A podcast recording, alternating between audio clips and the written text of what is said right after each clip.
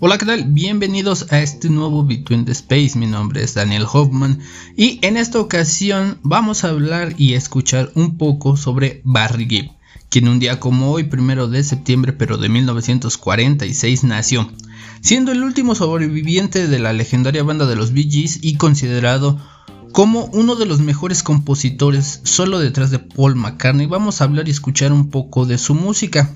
Vamos a empezar con la primera canción que es How Deep Is Your Love del soundtrack de Fiebre de Sábado por la Noche. Con esto comenzamos.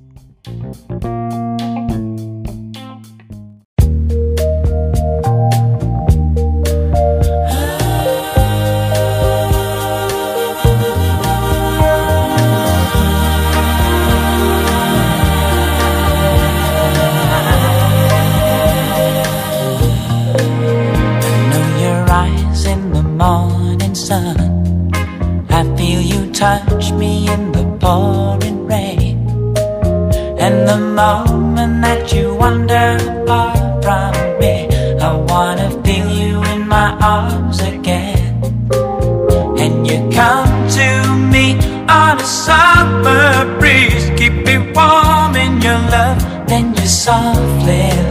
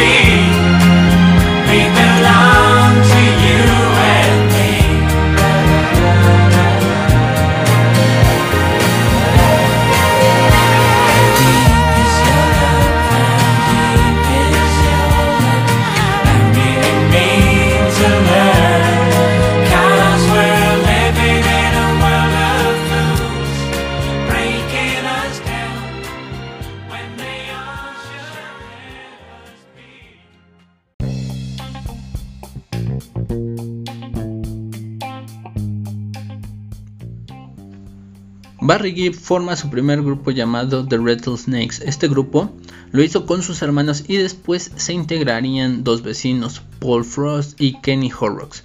Con ellos empezarían a tocar en distintos lugares en Manchester, pero ahí de 1957 se presentaron en el cine Gaumont y al principio pensaron hacer playback con un disco de 78 revoluciones, pero desafortunadamente el disco se rompió antes de la presentación, así que como último recurso decidieron cantar la canción Wake Up Little Susie, que era una armonía que ya los hermanos tenían preparada.